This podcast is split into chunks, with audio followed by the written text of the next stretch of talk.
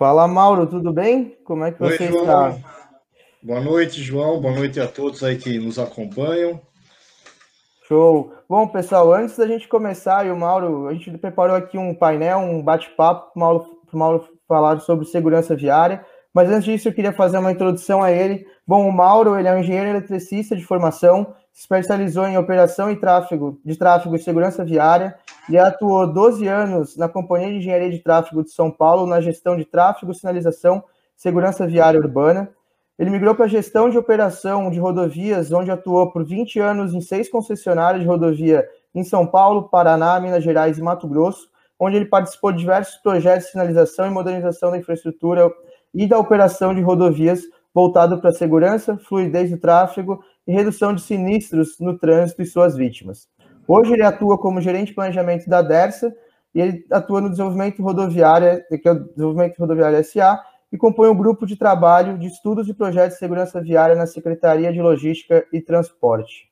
Mauro, seja muito bem-vindo. Agradeço demais aí a parceria que você tem tido conosco.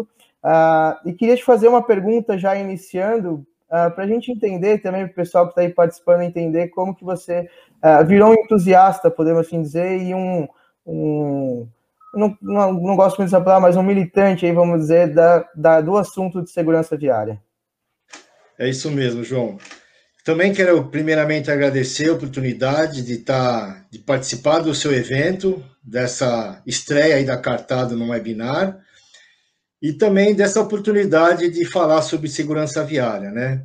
Isso vem muito ao encontro dessa minha dessa minha queda, né? Não vou dizer recentemente, acho que nesses todos esses anos que a gente atua em operação de tráfego, seja operação de tráfego urbano e operação de tráfego rodoviário, principalmente no rodoviário, haja vista que as consequências dos acidentes na rodovia são muito maiores, as consequências em vítimas e também no, nas vítimas fatais e nos prejuízos humanos. Todas essas uh, locais que eu atuei, é, sempre houve, sempre teve, em todos os locais, toda a empresa de engenharia, toda a concessionária atua em, em preservação de vidas já é o seu mote principal atuar em é, segurança viária, em proteção e redução de vítimas e aumento da segurança. E aí, é, por que, que não né, usar esse conhecimento de praticamente 30 anos, um pouco mais de conhecimento e vivência na operação, no dia a dia, em vários projetos, por que não compartilhar?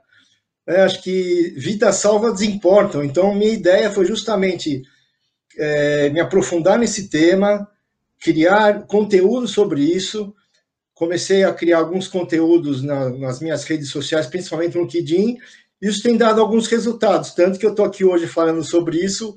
Me orgulha muito falar e ser um embaixador, um embaixador de segurança viária. Acho que quanto mais pessoas estiverem falando sobre esse assunto, acho que a gente vai, vai conseguir algumas metas importantes de redução. Acho que a gente vai ter oportunidade de falar um pouco mais sobre isso. Mas essa seria uma, a primeira causa, uma bela, uma pequena introdução do, da causa. Show, Mauro, bacana. Embaixador, acho que essa era a palavra que eu, que eu deveria ter usado, mas muito bacana.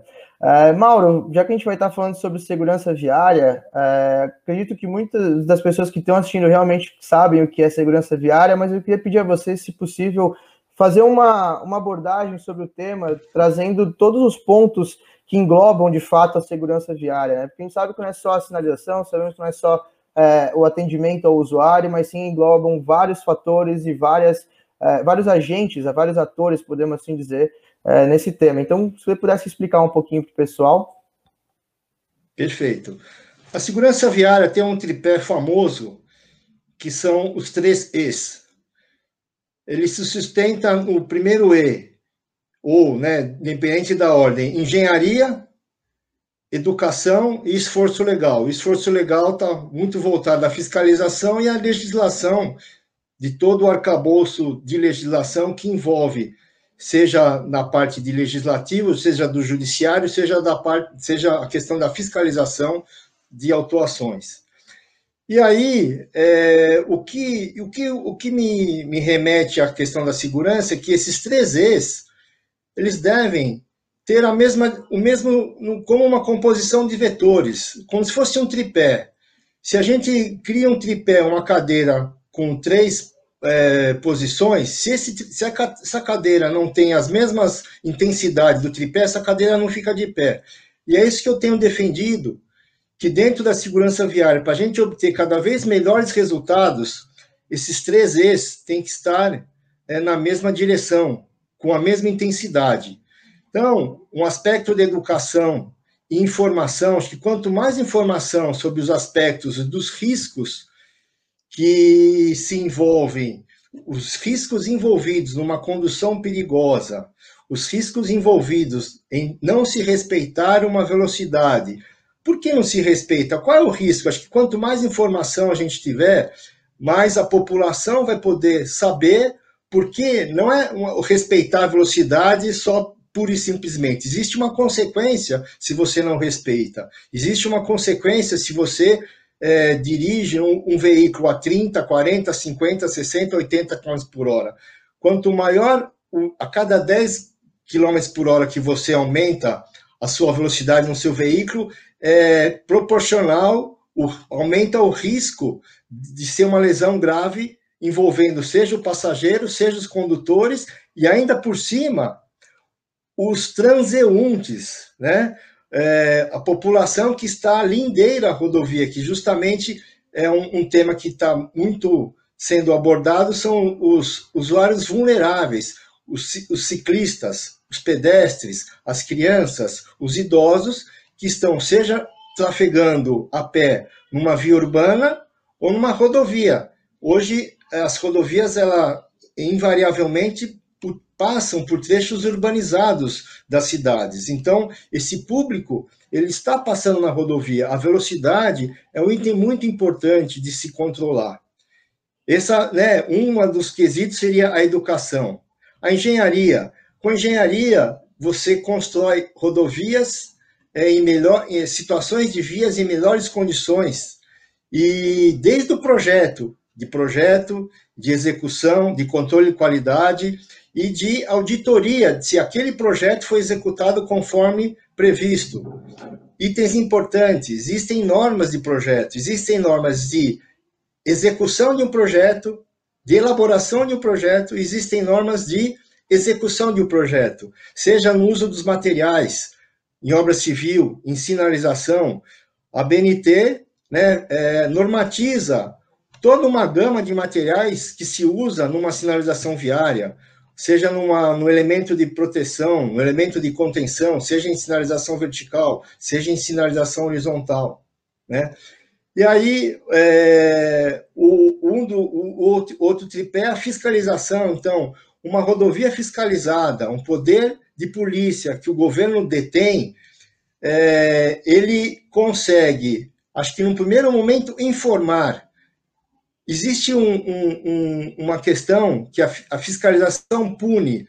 Ela não pune, ela protege. Né? Acho que o grande viés de a gente conseguir divulgar é mudar o viés de um radar. Um radar, ele está lá para salvar uma vida, ele não está lá para punir.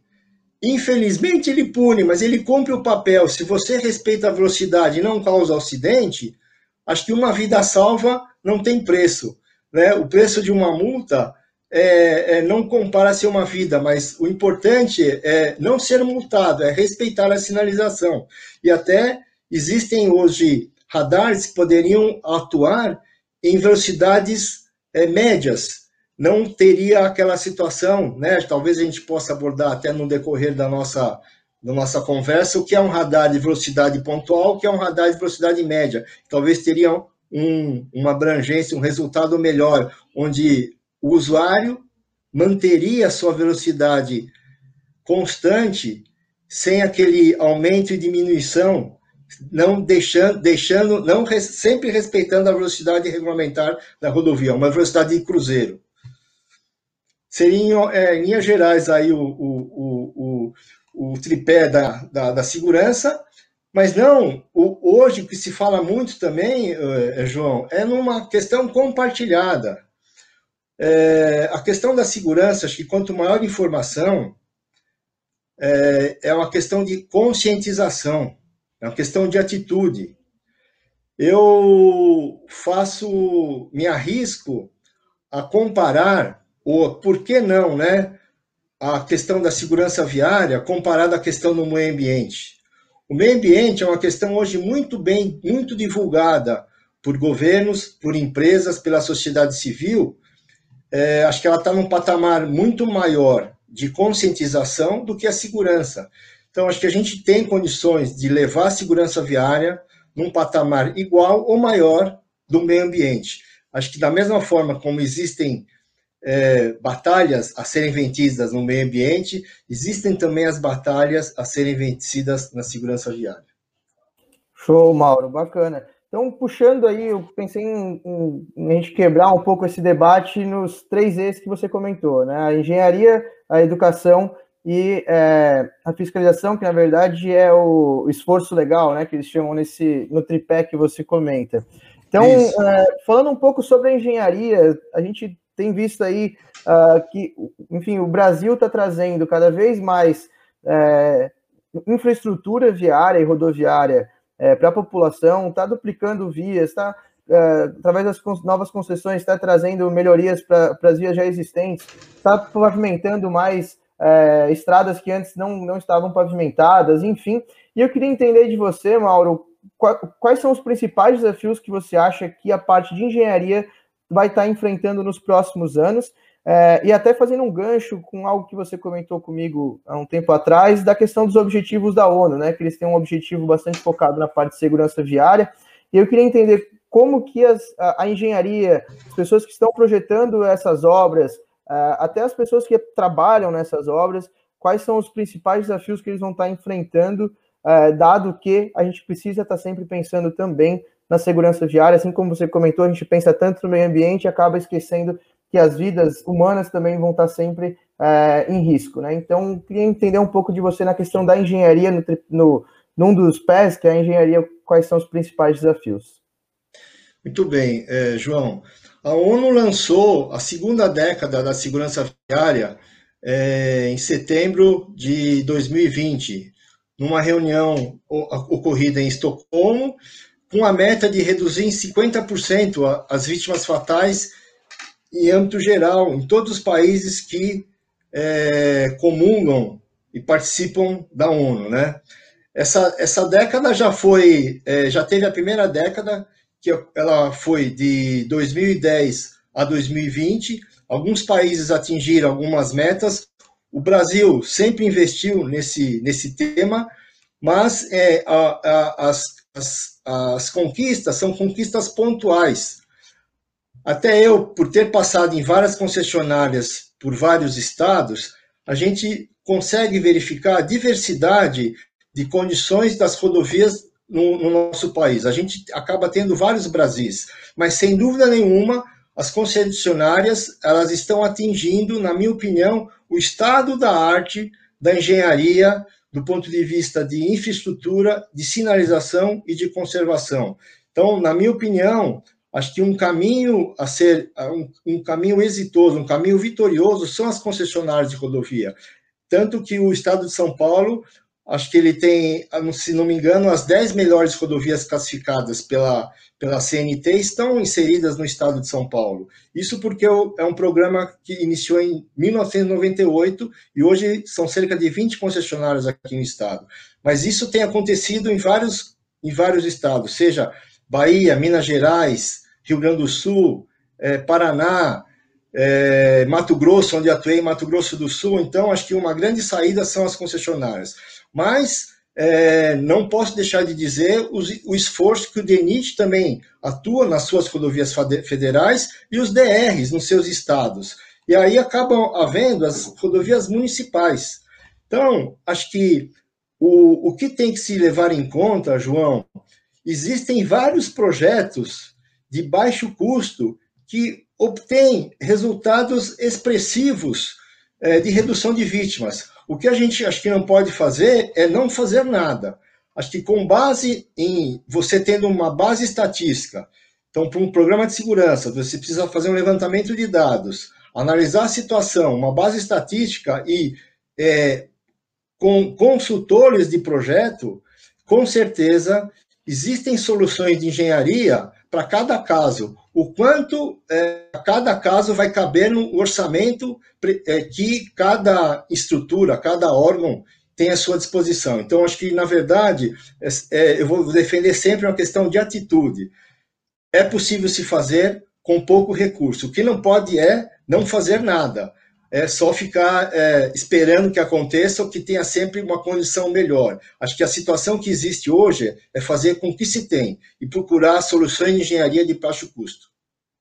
Show, Mauro. Bacana. Ainda um pouco sobre essa questão da engenharia. É, a gente entende que as rodovias já estão implementadas, muitas rodovias hoje não estão com uma qualidade, é, vamos dizer assim, num padrão aceitável aí para a questão de trafegabilidade que acabam é, afetando também na questão da segurança, né? Vários buracos, sinalização não está é, com, com, o melhor cuidado possível, enfim. Eu queria entender qual que é a relação da conservação rodoviária, conservação, manutenção com a segurança, uh, e como que a gente pode uh, pensar num projeto em nível federal, ou enfim, projetos menores, quebrados a níveis estaduais, para estar tá trazendo também nos projetos de conservação, por exemplo, contratos CREMA, PATO, ou até nos projetos com as concessões, uh, para trazer também essa questão da segurança viária uh, nesses contratos, ou enfim, que a gente consiga melhorar de uma certa forma a trafegabilidade de todas as rodovias no Brasil. É, João, a nossa malha viária é muito extensa, né? Então, é, eu tive a oportunidade há muito tempo atrás essa é a segunda vez que eu tramito na DERSA. Eu iniciei minha carreira de rodovia na DERSA, no sistema enchentes migrantes. Naquela oportunidade, ah, tivemos um curso de qualidade total com, com o Falcone, e aí ele fez a seguinte pergunta. Ele deu uma tarefa para se. Você tem a tarefa de comer um caminhão com 100 melancias. Como você faz isso? Uma de cada vez. Né?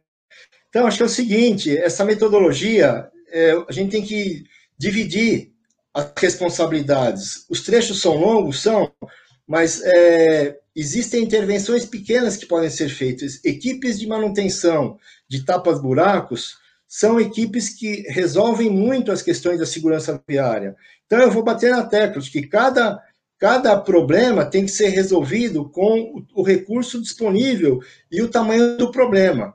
Acho que as concessionárias atuais, as rodovias sob concessão, as rodovias em trechos de maior volume de tráfego, elas normalmente passam por regiões onde o PIB é maior, onde você tem mais recurso até de investimento de manutenção nessas regiões. Ou é o que deve acontecer. Nas regiões onde existem é, uma dificuldade de recurso, deve-se buscar novas tecnologias. Acho que isso vem de encontro à tecnologia de, de ferramentas de gestão, ou até mesmo é, modelos, não só modelos, é, é, materiais que venham de encontro ao menor custo para se fazer reparos, seja reparos localizados, seja reparos profundos, sejam é, tapas-buracos. Acho que hoje é, vem de encontro até uma provocação.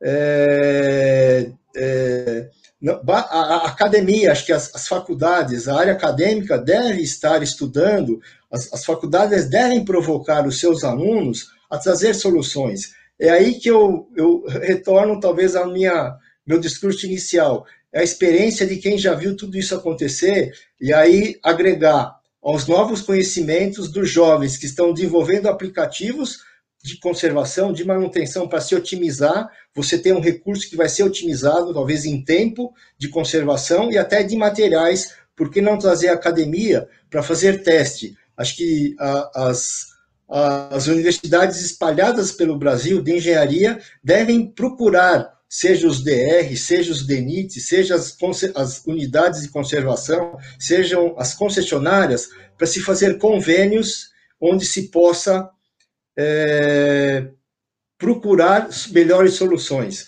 A gente vive numa época, João, de ajuda, compartilhamento de informação. Acho que só assim a gente vai cada vez mais galgar é, melhores resultados. Show. Mauro, você comentou na questão da tecnologia, né? E a gente vê diversas, enfim, diversas pessoas hoje utilizando aplicativos, por exemplo, o Waze, que informa onde está tendo uma obra, onde aconteceu algum acidente, uh, onde existe algum buraco, enfim, que as pessoas vão de forma colaborativa se ajudando. Uh, e aí a gente também tem agora vindo, né, começando aí, como você comentou, né, uma melancia por vez, estão começando a vir os carros autônomos, e a gente entende que essa parte também é um, é um dos pontos abordados pelo E da engenharia nessa questão da segurança. Eu queria que você comentasse um pouco sobre, uh, enfim, esses nova, novos aplicativos, o pessoal está se informando. Uh, já, já ouvi sobre aplicativos que estão trazendo uh, informações para motoristas, principalmente de ônibus e de caminhões que percorrem longas estradas, longas, eh, longo, longos períodos, né? De isso, trecho de percurso. Uh, e eles acabam tendo cansaço, esses aplicativos lembram do, do cansaço, os próprios carros estão avisando para fazer uma parada a cada determinado tempo corrido, enfim. Queria entender de você o que, que você acha desse, de, desses carros autônomos, dessas novas tecnologias, novos aplicativos, enfim, para ajudar na questão da segurança e quando que você imagina que de fato essas tecnologias vão estar tá mais dissolvidas na população e vão estar tá sendo de fato uh, vão estar em uma grande escala reduzindo o número de acidentes e número de sinistros, né? A gente não pode chamar acidente, número de sinistros aí na via. Perfeito.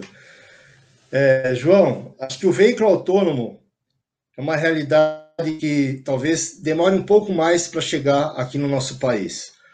Mas, de toda forma, o mundo está cada vez mais globalizado. Acho que as, as novidades que estão surgindo em países de primeiro mundo, seja nos Estados Unidos ou na Europa, elas estão diminuindo de tempo para que nós brasileiros tenhamos essas é, funcionalidades ou esses aplicativos. Então, o veículo autônomo ele é, vai demorar um pouquinho mais para chegar no país, até porque para os estudos que indicam, então, do que eu já é, é tomei conhecimento, para ele poder operar, a rodovia tem que estar muito bem sinalizada, não pode ter falha de sinalização. Uma das regras do veículo autônomo, autônomo, um dos critérios de condução, também são as condições da via, de sinalização da via. Então, acho que a gente ainda tem um patamar, uma lição de casa é ter um, uma via bem sinalizada. Mas, em contrapartida, dentro do E da engenharia, a engenharia não é só a engenharia civil, a engenharia das vias. Existe a engenharia veicular. Aí sim, nós já temos tecnologia embarcadas nas grandes montadoras, onde as montadoras estão trazendo equipamentos ativos de segurança é, veicular, seja detecção é, de um veículo à sua frente, deixa a detecção de um obstáculo, seja um pedestre, é, seja a detecção de uma pessoa que pode estar é, cambaleando a cabeça, fechando o olho. Então, existem vários equipamentos embarcados, o próprio ABS, é, a frenagem, os próprios airbags foram os primeiros itens de segurança ativa. Haja visto o cinto de segurança, talvez foi um dos primeiros itens, né? E que quem se lembra, na época que eu atuei na CT, vou fazer um parênteses, foi quando se iniciou a fiscalização de cinto de segurança houve uma discussão muito grande. Eu quero ter o direito de andar sem cinto de segurança. Então, existia um conceito muito individualista da população. E acho que isso é que, talvez com o, o, a, o aprimoramento do ser, do ser humano, o ser humano não pode ser individualista, ele tem que pensar no coletivo. Aí ele vai ter uma condução mais, é, mais cuidadosa. Ele não pode pensar, não, eu estou protegido, não, mas você está protegido e quem está embarcado no seu veículo e as pessoas que estão do lado de fora. Então, existe muita tecnologia de, em veículos embarcados, é, seja as grandes montadoras é, estão trazendo isso, então acho que essa, é, isso já é uma realidade. E até é, os centros de controle das concessionárias elas vão ter condições de atuar também preventivamente. Isso já é uma condição factível de você, com, os, os, as, com as medições de condições meteorológicas, fazer uma alteração é, do, através de mensagens nos painéis de mensagem variável. É possível alterar a velocidade diretriz da rodovia ou de um trecho onde existe uma condição adversa de neblina, de chuva ou por uma qualquer condição de uma adversidade no tráfego, de você atuar também na sinalização daquela, daquele, é, daquele trecho onde o usuário está é, trafegando. Então, realmente, a engenharia ela atua é, tem vários campos nos aplicativos, nos veículos, no centro de controles, com vários, é, é, várias novidades né, que estão sendo implantadas. Aí, as novidades eu, eu estou descobrindo cada dia. Né? Eu estou trazendo conhecimento do que a gente começou na época inicial de operação. As câmeras eram, acho que eram as maiores, maiores é, é auxiliadores do nosso, da nossa operação. Depois vieram os, os sistemas de detecção de incidentes. Então, detecção de incidente também é uma ferramenta muito ágil, onde a, o operador, num centro de controle, consegue visualizar com rapidez e mandar um recurso de socorro, e aí também é, reduzir, minimizar uma intervenção na rodovia. Hoje, um acidente na rodovia, ele ocupa espaço o menor tempo possível de uma rodovia ocupada também interfere na redução de, de acidentes em função de você diminuir aquele congestionamento. Perfeito, Mauro. E você falou muito também na questão de das pessoas estarem começando a usar essas. É, enfim, você falou do cinto, né? Que teve essa, esse debate todo. Ah, quero ter meu direito de não usar o cinto de segurança, enfim. É, e aí, já puxando isso para a questão da educação, né? O segundo pilar aí do, do tripé que você comenta. É, eu queria entender um pouco para você, Mauro, onde que está hoje a nossa dificuldade como sociedade em é, transmitir a necessidade de ter uma educação e ter uma consciência sobre a segurança viária, né? E não só sobre a segurança viária, mas em, como toda questão de segurança, até o próprio simples fato de você usar o cinto, ainda conheço pessoas que não que, que, que brigam em usar o cinto. É, queria entender como que a gente pode conscientizar a população, é, pensando como sociedade de fato, onde está a nossa dificuldade hoje e como que a gente pode achar uma solução para isso.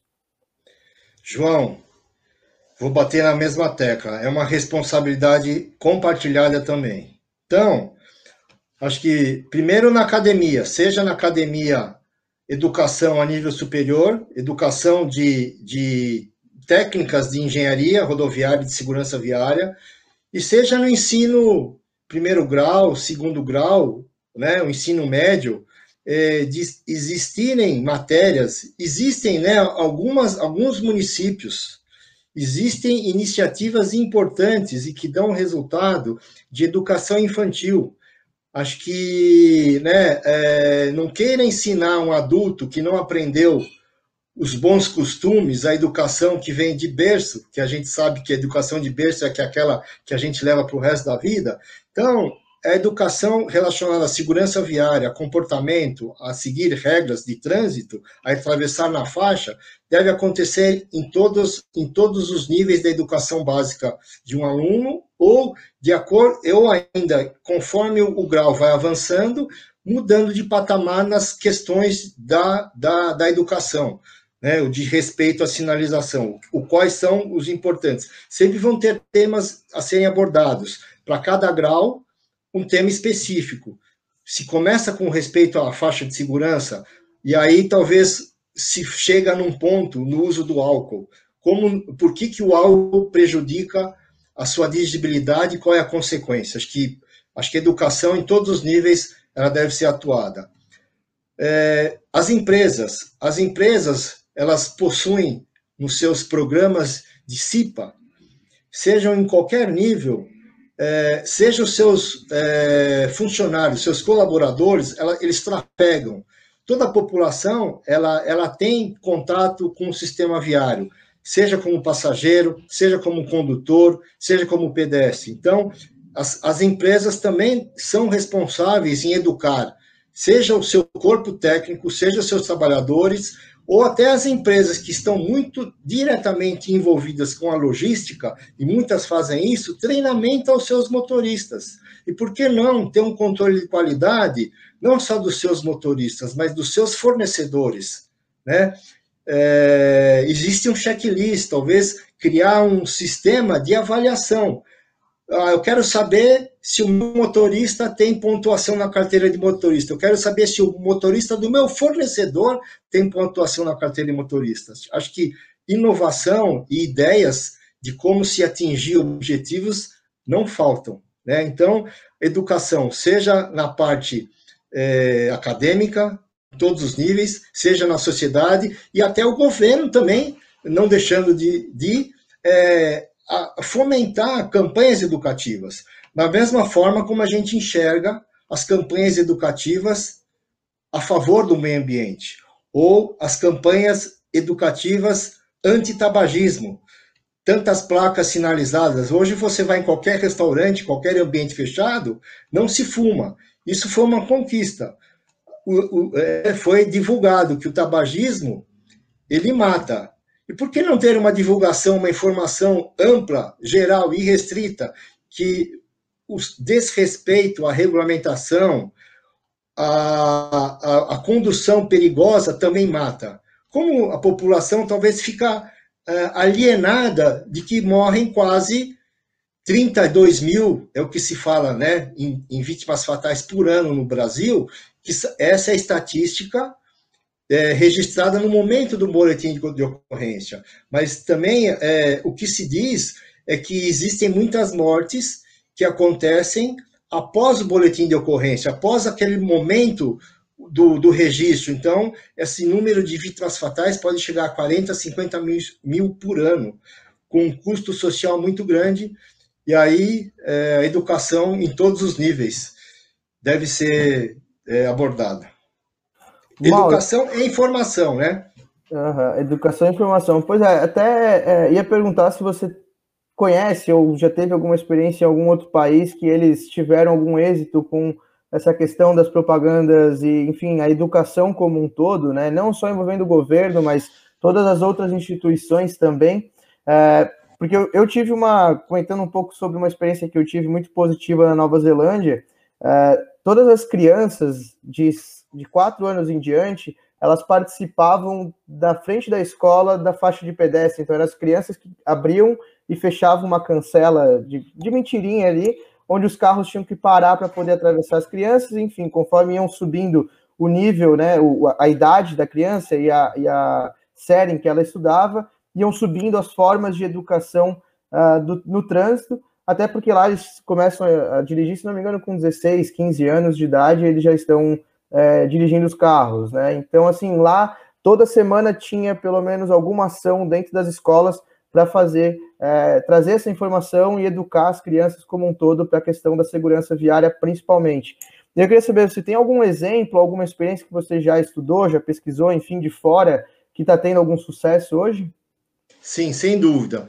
Mas antes de falar dos exemplos de fora, é, João, não posso me omitir de falar das escolas mirins de trânsito.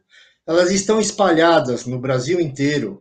E aí, acho que talvez falta essa divulgação. Então, é só, né, não quero deixar essa, esse recado dizendo que não existe educação de trânsito infantil de, no, no ensino de primeiro grau. Existe é que é, essas divulgações devem existir em massa. Então, existem muitas escolas mirins dos Detrans, é, das polícias rodoviárias espalhadas por esse Brasil. Conheço várias aqui no estado de São Paulo. As concessionárias também mantêm programas de educação, convênios, onde elas montam escolas mirins de educação infantil ou programas de educação é, de segurança viária. Mas eu tive conhecimento é, em vários anos de acompanhamento é, a Inglaterra faz várias campanhas, tem campanhas sérias e de impactos, trazendo justamente impactos é, visuais para causar um choque é, do que, que é um acidente.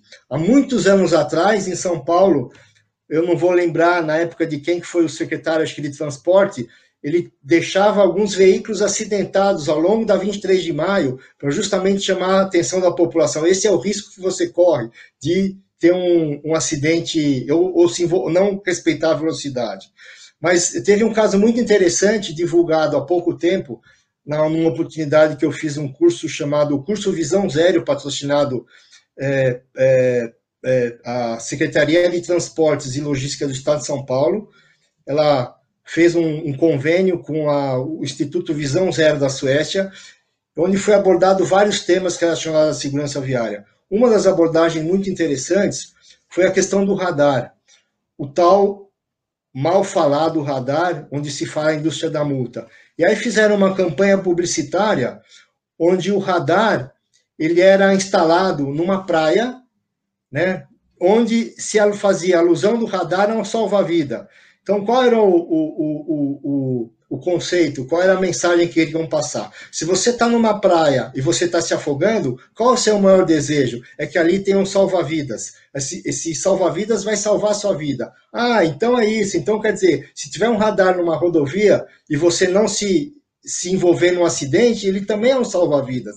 Então, foi com essa, eh, esse mote que a Suécia eh, desenvolveu essa campanha. Existem várias campanhas inteligentes, onde sensibilizam o condutor a entender que tudo aquilo que existe em volta dele, de infraestrutura, de fiscalização, que infelizmente é uma punição, mas que é para trazer um resultado positivo, ela ele tá, ela tá lá para trazer, para salvar vidas. Então, acho que essa campanha foi muito inteligente, fazer uma alusão, um salva-vidas é igual a um radar. Perfeito, Mauro. E aí, fazendo um gancho com essa questão do radar, né, que é um tema bastante polêmico, enfim, tem gente que, que até é, não gosta desse, desse método de fiscalização. Queria puxar um gancho sobre a parte de fiscalização, né, o último erro, o esforço legal, como que a gente pode trazer a fiscalização para ajudar a salvar vidas uh, e como que a gente pode transformar isso de fato não em punições uh, simples, meras punições, mas sim de fato uh, dispositivos ou metodologias de fiscalização, como você comentou, né? Fazendo essa alusão com salva-vidas, como que a gente pode trazer o salva-vidas da praia para a rodovia? João, acho que a o primeiro passo é a informação, né? A gente deve informar muito a todos os a todos que estão os, todos os, os, os stakeholders, ou seja, todos os que estão envolvidos com o sistema viário, é, existe uma regra. Essa regra é para ser cumprida. Essa regra, se não for cumprida, gera um acidente. Em último caso, vai vir a, a punição, né? É, então, essa punição é para te proteger, é para proteger você, proteger os seus entes queridos e proteger quem está envolvido no sistema viário. Né? Aí, se isso tudo não funcionou, então, eu vou lhe educar de uma outra maneira. Eu tentei te educar pela informação, então eu vou te educar talvez naquilo que a gente sempre falou, né? Todo mundo fala, na parte que mais dói no corpo, no bolso. Quem sabe você entende isso, mas o mais importante é o recado de que é, isso é para o seu bem, é para o bem da coletividade. Você está é, preservando sua vida, o, o, o recurso financeiro, onde se o dispêndio que o governo, a comunidade tem em é, tratamento de vítimas de acidente de trânsito é muito grande. Né? Eu faço parte de um grupo de trabalho, um grupo de estudo que a gente montou há cerca de quatro meses. Às sextas-feiras nós nos reunimos, tem vários colegas, alguns estão aqui, acho que participando desse, desse encontro. Um deles é o Paulo, que fez um estudo pelo IPEA publicado em setembro do ano passado, onde indica que cerca de 100, é, é gasto anualmente 132 bilhões de reais em vítimas resultantes, resultantes de acidente de trânsito. Esse número é um número global, seja no atendimento da vítima, seja em seguro, seja em custo social, seja em perdas. Uma, isso que você não tem como mensurar o custo de uma vida. Então, é, como melhorar uma fiscalização.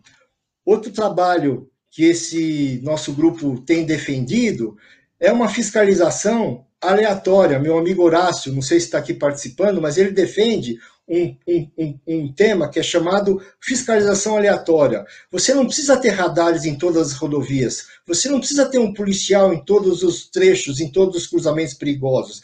Ele defende uma metodologia estatística com o recurso que o município tem, com o recurso que o órgão de trânsito tem, ele consegue, ele, ele defende que, como está um planejamento, você vai usar o recurso disponível, bem utilizado, vai gerar uma redução de infrações, né? ou talvez até no primeiro momento vai gerar um número maior, mas aqueles que, que levaram autuações vão entender essa fiscalização funciona, eu devo respeitar, senão vou ser prejudicado no bolso. E aí, é, fazendo um planejamento bem feito, essa fiscalização com recurso existente, seja recurso de agentes de fiscalização, ou recursos de equipamentos de fiscalização metrológicos, bem utilizados, eles, eles conseguem um bom resultado, independente da quantidade de recurso. Acho que a grande engenharia João, cada vez mais é saber utilizar bem o recurso disponível. Acho que isso, na verdade, é o, é o conceito de economia. O que é economia? No conceito geral, saber usar o seu o recurso disponível. Isso é economia. Show, Mauro, perfeito. Mauro, a gente está aqui encerrando já o nosso tempo. Daqui a pouco a gente vai chamar aqui a Carolina, é, que vai falar com a gente sobre a metodologia IRAP. Mas antes disso, eu queria que você comentasse aí, desse uma última, uma, um último, uma última palavra sobre as rodovias que perdoam, né? A gente, aqui de Santa Catarina, a gente, quando vai para Curitiba, por exemplo, pega a serra ali, a gente sabe que tem alguns dispositivos, uh, saídas de, de, frenagem, saída de segurança, enfim, para os. É, as áreas de escape, as áreas, áreas de escape, escape, várias é. áreas de escape instaladas em trecho de serra. Exatamente. Então, é, em que o caminhão ele se perde durante a descida da serra, ele consegue algum local, uma área de escape, e acaba evitando um acidente muito maior. Né? Então, se eu pudesse comentar um pouco sobre as, as, as rodovias que perdoam, e logo em seguida, é, pessoal, eu vou pedir que vocês mandem suas perguntas para o Mauro, tá? A gente vai já emendar com a, com a Carolina, porque ela vai falar sobre a IRAP, também tem uma ligação bastante forte aí com a questão da segurança viária, e depois a gente deixa aí uns 30 minutos para a gente debater junto com eles as perguntas que vocês enviarem, tá? Então, Mauro, pode, pode dar sua última palavrinha que depois eu chamo a Carolina para participar com a gente. Tá bom, João. Uh, o conceito rodovias de perdão, ele vem junto com o conceito da Suécia, da, do Visão Zero. Então, é, rapidamente, o Visão Zero é um programa desenvolvido na Suécia em 1997, onde é, muda um conceito onde inicialmente, ou naquela época, ou até mesmo hoje em alguns países, é, tem um conceito que o usuário é, do veículo é o culpado, é responsável por um acidente. O Visão Zero transfere a responsabilidade daquele acidente para é uma responsabilidade compartilhada, seja para quem projeta a via, quem opera a via, quem fiscaliza a via. Outro conceito, muito mais talvez o conceito principal, Hoje, existem programas de redução de acidentes que têm metas de redução. O Visão Zero, ele considera que nenhuma morte é aceitável. Então, enquanto um conceito se considera aceitável uma redução de mortes, o Visão Zero considera nenhuma morte aceitável. Então, dentro desse conceito de que a, a, a, responsabilidade da via é compartilhada, a rodovia tem que ser melhor sinalizada, melhor construída, vem o conceito das rodovias que perdoam. O que quer dizer isso? Um usuário ele tem o direito de errar, nós somos humanos. Em algum momento na nossa condução, se a gente cometer um erro de condução, seja ou, ou qualquer situação que coloque em risco, a rodovia que perdoa é aquela rodovia que estará sinalizada, projetada, mantida para que este erro minimize os efeitos de risco à, à vida, risco às condições é, do, do, daquela pessoa que está trafegando no veículo ou aquela pessoa que está transeúdo, sejam aqueles é, usuários vulneráveis, os pedestres, os motociclistas, os ciclistas, os idosos e as crianças. O conceito da rodovia que perdoa é um, é conceito bem amplo,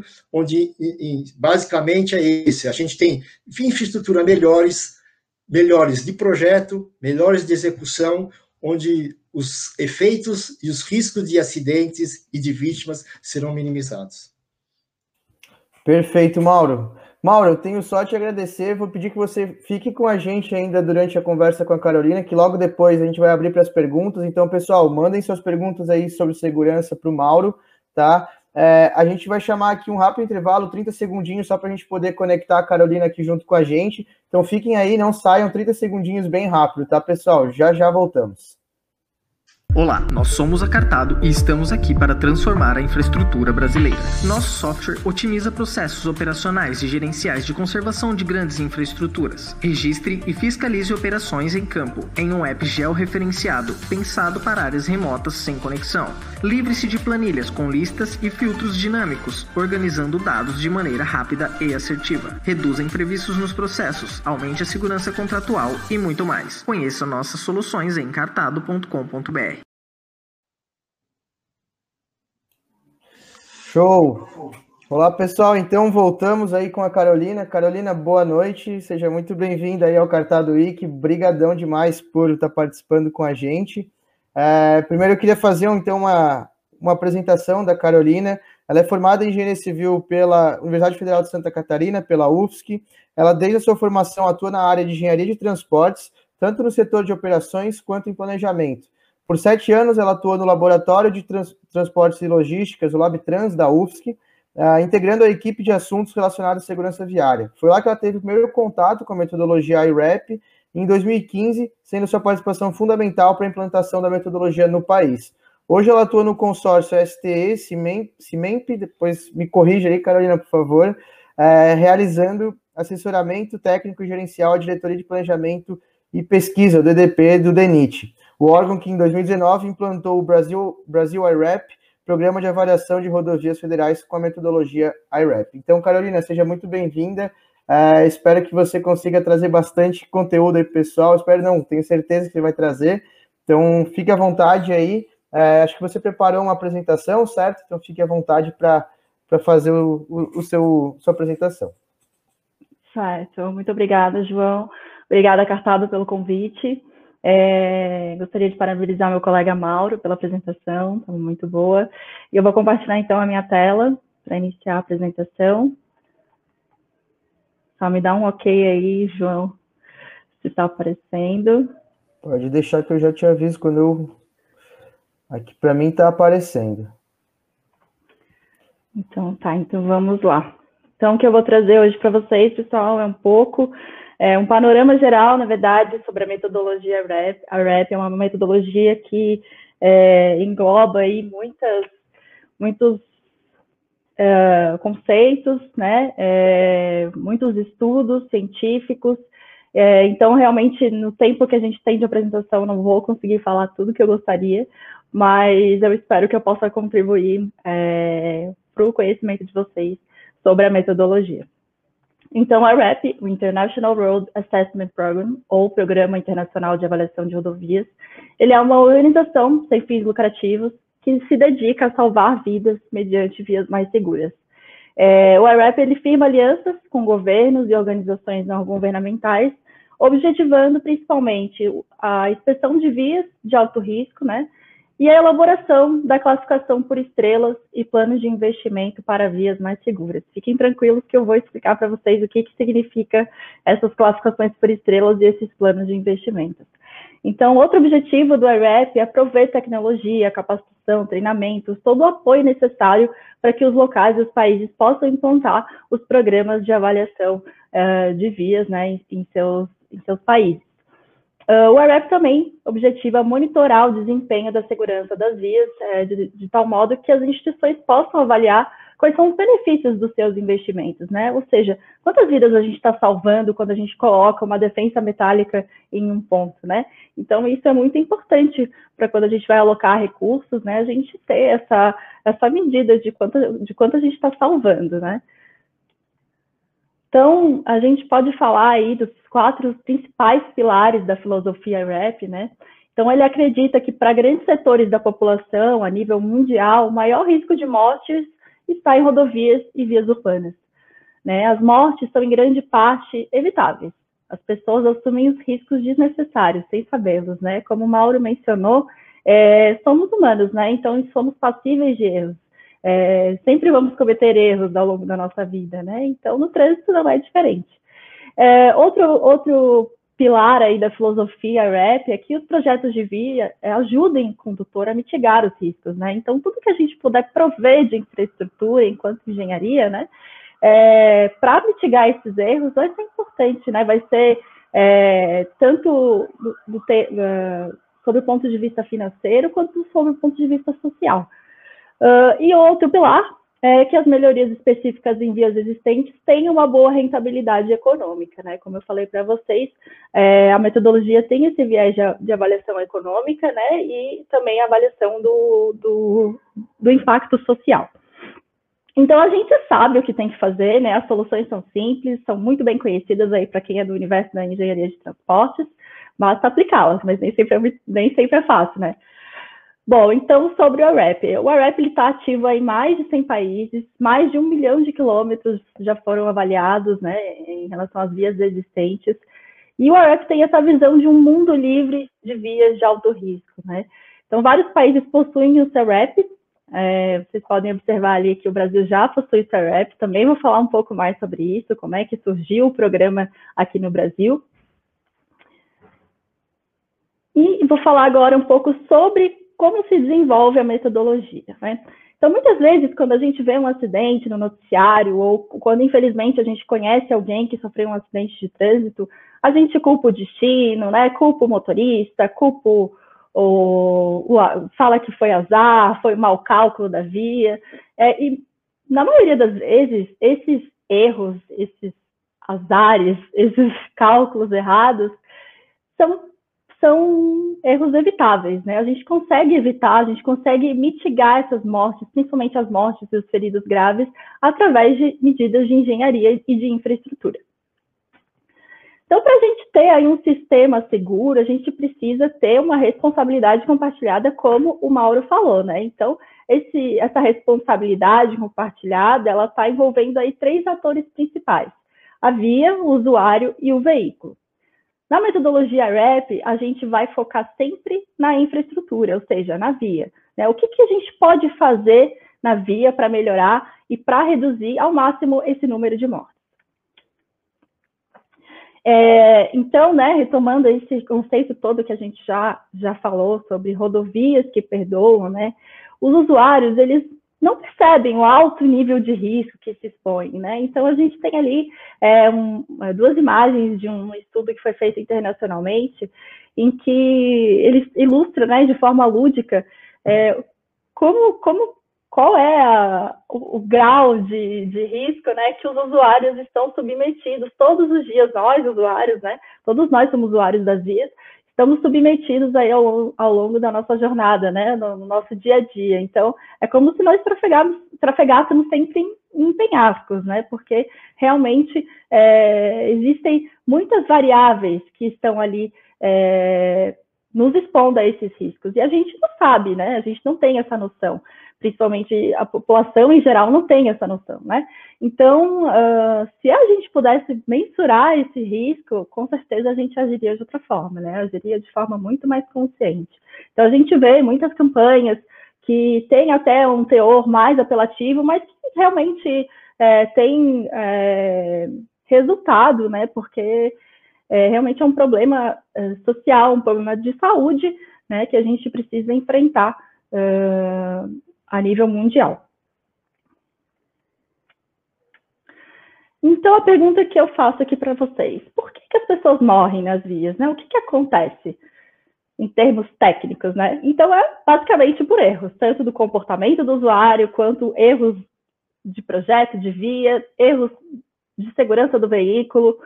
E esses erros vão gerar uma aceleração rápida ou uma desaceleração rápida que vai gerar um trauma. Então, é por isso que as pessoas morrem, né? E como que a gente vai prevenir isso? A gente vai prevenir inserindo qualquer tratamento que vá reduzir essa aceleração ou a desaceleração, reduzindo a severidade do trauma. É, muitas vezes, com a implantação de alguma medida de engenharia, de infraestrutura, a gente não consegue evitar totalmente a ocorrência do acidente. O acidente vai ocorrer, porque ele aí é, depende de muitas variáveis, como eu falei para vocês, né? Nós temos o comportamento, a questão do veículo também, mas a gente consegue reduzir a severidade desse trauma, né? Claro que não é o ideal, a gente quer que não ocorra acidentes, mas é, ao invés de ter uma fatalidade, nós podemos ter é, feridos, ao invés da fatalidade, já é alguma, alguma coisa a, a se pensar, né? Bom, então, para a gente compreender o risco em uma via, a gente tem que compreender essa cadeia de eventos que vão levar ao trauma, né? Então, a gente, olhando essa cadeia, a gente tem primeiramente a inicialização do acidente, né? Muitas vezes é quando o veículo perde o controle, quando o, usuário é, dorme ao volante. Então, é, é nesse, nesse pequeno espaço de tempo que a gente chama a inicialização do acidente. Logo após isso, a gente tem o acidente em curso, né? Que é quando uh, o usuário, que percebe que, tá, que o acidente está acontecendo e, por fim, a gente tem o impacto. Então, qualquer intervenção que rompa essa cadeia de eventos vai salvar vidas. Né? Então, como eu falei para vocês, a maioria das intervenções não vão romper a cadeia completamente, né? mas ela vai reduzir a probabilidade de que ocorra algum acidente e também vai diminuir a gravidade do trauma. Então, para a gente chegar até o acidente em si, né, até o impacto que eu mostrei ali para vocês, a gente pode aplicar diversas coisas que vão diminuir a probabilidade da ocorrência desse acidente e também diminuir a severidade, né? Então, a primeira coisa que a gente podia pensar seria a educação. A educação no trânsito, ela vai reduzir aí os erros óbvios, né? Então, se você prover educação adequada de trânsito para sua população, para sua comunidade, então essa, essa, essa população, essas pessoas, elas vão estar preparadas para enfrentar o dia a dia do trânsito, né? Então, elas vão saber o que elas podem fazer e o que elas não podem fazer. Aí, depois a gente tem a fiscalização. A fiscalização ela vai reduzir os erros deliberados. O que, que isso quer dizer? São aqueles erros em que a pessoa sabe que está cometendo erro, mas mesmo assim ela assume o risco por cometer, né? Então, quando, quando existe, existem os casos de dirigir alcoolizado, né? Então, ou então dirigir é, sob efeito de outras drogas, é, dirigir com sono e tudo mais, né? Sabe que é errado, mas acaba fazendo. Então, a fiscalização ela vem, né, para combater esses tipos de erros. A infraestrutura ela vai reduzir os riscos de uma possível colisão e suas consequências, como eu já falei para vocês. Veículos seguros que provenham dispositivos é, de segurança vão reduzir né, a severidade desse impacto, no caso de uma colisão. E, por fim, um ponto muito importante da metodologia RAP e também é, de todos os estudos de segurança viária é a velocidade, né? Velocidades seguras reduzem a severidade de impacto. Quantos de vocês aqui que estão assistindo a apresentação não é, ouviram uma notícia que por excesso de velocidade ocorreu um acidente. Então, a velocidade realmente é um fator muito preponderante na ocorrência dos acidentes na severidade deles. Bom, uh, os estudos mostram que nem todas as vias possuem o mesmo risco, né? A gente, se a gente analisa a distribuição de mortes ao longo das vias em um país, a gente tem uns dados interessantes. Esses dados mostram que diversos países, em 50% das mortes, ocorrem apenas em 10% das vias. O que, que isso quer dizer para a gente? Que em 10% das, essas 10, esses 10% de vias, elas são as mais perigosas, são as que apresentam maior número de variáveis é, que em conjunto vão, vão é, acarretar no maior risco é, de acidente para os usuários. Então, é nesses 10% que a gente precisa focar os nossos empenhos, os, os nossos recursos, é, para que a gente venha a ter vias mais seguras. Então, a gente sabe como que as pessoas estão morrendo, né? Então, no caso dos veículos, nós temos tipos de acidente como saída de pista, colisões frontais, os acidentes que ocorrem em interseções. Uh, no caso dos motociclistas, em zonas urbanas, a gente tem um alto número de acidentes com esses usuários, né, principalmente em interseções. É, os pedestres e os ciclistas também, né, que, junto, juntamente com os motociclistas é, formam essa, os usuários vulneráveis, né, eles também estão à mercê aí da, dessa, dessa tragédia, né, que a gente tem a nível mundial. E o que, que a gente pode fazer? Quais são as soluções? As soluções, como eu falei para vocês, são conhecidas. Então, a gente tem que implantar acostamento, é, barreiras no canteiro central, que separe uh, vias de pista simples, né, que separe os dois sentidos de vias, é, implementação de calçadas para os pedestres, travessia de pedestres, uh, infraestrutura exclusiva para bicicletas. Então, todas, todo esse conjunto de medidas de melhorias vão fazer com que a gente tenha é, rodovias e vias mais seguras. Então, sobre o AREP, né, falei, falei sobre segurança, que só dá uma retomar um pouco o assunto que o Mauro estava trazendo, né? Mas falando propriamente do IRAP, é, a gente tem quatro protocolos que seriam os resultados que a gente consegue obter a partir da, da aplicação da metodologia IRAP, né? É, então a gente tem os mapas de risco, primeiro primeiro protocolo, o primeiro resultado que a gente tem né, do IRAP, os mapas de risco é o que está dizendo, né? Ele vai mostrar vai mapear, né? Quais são as vias que oferecem maior risco para os usuários, através de toda a aplicação da metodologia, né? E, e, e de todos os estudos que são feitos, que compõem a metodologia, então a gente consegue fazer esses mapas de riscos. A gente consegue também fazer o monitoramento do desempenho da segurança. É, os projetos do IRAP, né, quando a gente aplica a metodologia IRAP em um projeto ou numa via existente, é, essa, o plano de investimento tem aí um, um, período de avaliação por de 20 anos, né? A gente considera aí um, um, período de 20 anos em que a gente consegue manter ali, aplicando todas as contramedidas, né, esse, esse, esse nível de segurança.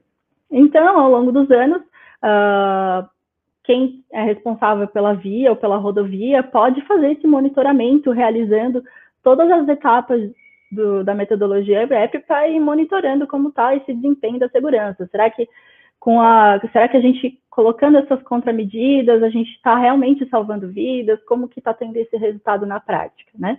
Então esse é o monitoramento do desempenho da segurança, que é um dos resultados do IREP.